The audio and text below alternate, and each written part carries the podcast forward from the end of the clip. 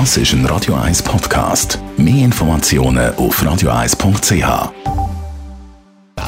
Netto, das Radio 1 Wirtschaftsmagazin für Konsumentinnen und Konsumenten. Jan von Dobbel.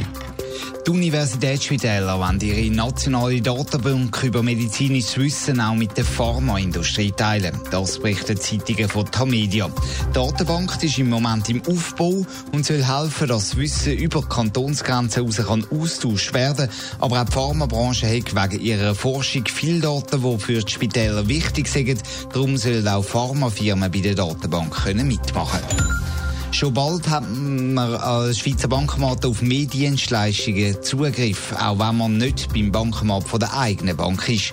Die Schweizer Börsenbetreiberin SIX ist für Bankensoftware zuständig und will einheitliche Standards einführen, das berichtet das SRF. Das bedeutet, auch Dienstleistungen, die man bis jetzt nur an den Automaten der eigenen Bank hat können nutzen, sollen bald auch bei Fremdbankomaten angeboten werden.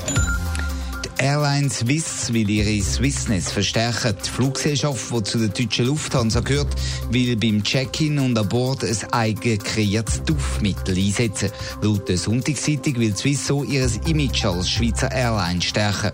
Nach was Flugzeuge der Erfrischungstüchli und so weiter schmecken sollen, wird Swiss aktuell noch nicht verraten. Wie wichtig ist der, der Umweltschutz der Unternehmen? Zu wenig wichtig prangert Aktivisten ansetzen damit grosse internationale Unternehmen unter Druck. Jan von Dobbel, neuestes Beispiel ist Siemens. Siemens liefert eine Zugsignalanlage nach Australien und zwar um ein Kohlebergwerk zu erschliessen. Dagegen haben sich Umweltaktivisten gewehrt. Der Siemens-Vorstandschef Joe Käser hat jetzt aber bekannt gegeben, man liefert die Signalanlage. Man hat gar keine andere Möglichkeit, als die vertraglichen Pflichten zu erfüllen, hat er in den sozialen Medien mitteilt. Und damit die Umweltaktivisten gerade nochmal erzürnt. Sie kritisieren Kohlebergwerke im Allgemeinen, aber vor allem die geplante Anlage Adani.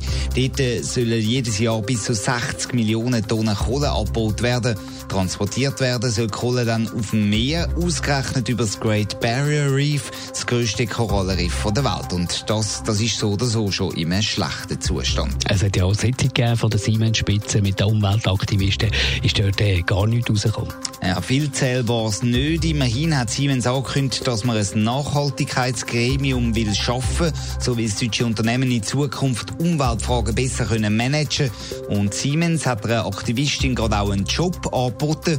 Die hat aber dankend abgewunken. Und nicht nur Siemens beschäftigt Umweltfragen aktuell. Auch die Grossbank Credit Suisse und ihre Botschafter, der Roger Federer, haben Aktivisten verbal angegriffen. Und der Roger Federer, der hat in einer Reaktion der Klimaaktivisten seine Sympathie ausgedrückt. Allerdings am Deal mit der Credit Suisse hebt er aktuell mindestens noch fest.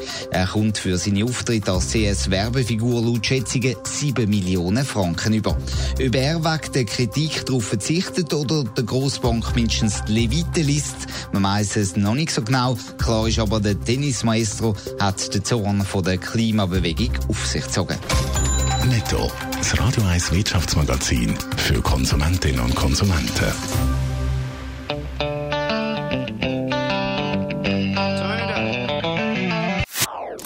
Das ist ein Radio 1 Podcast. Mehr Informationen auf radio1.ch.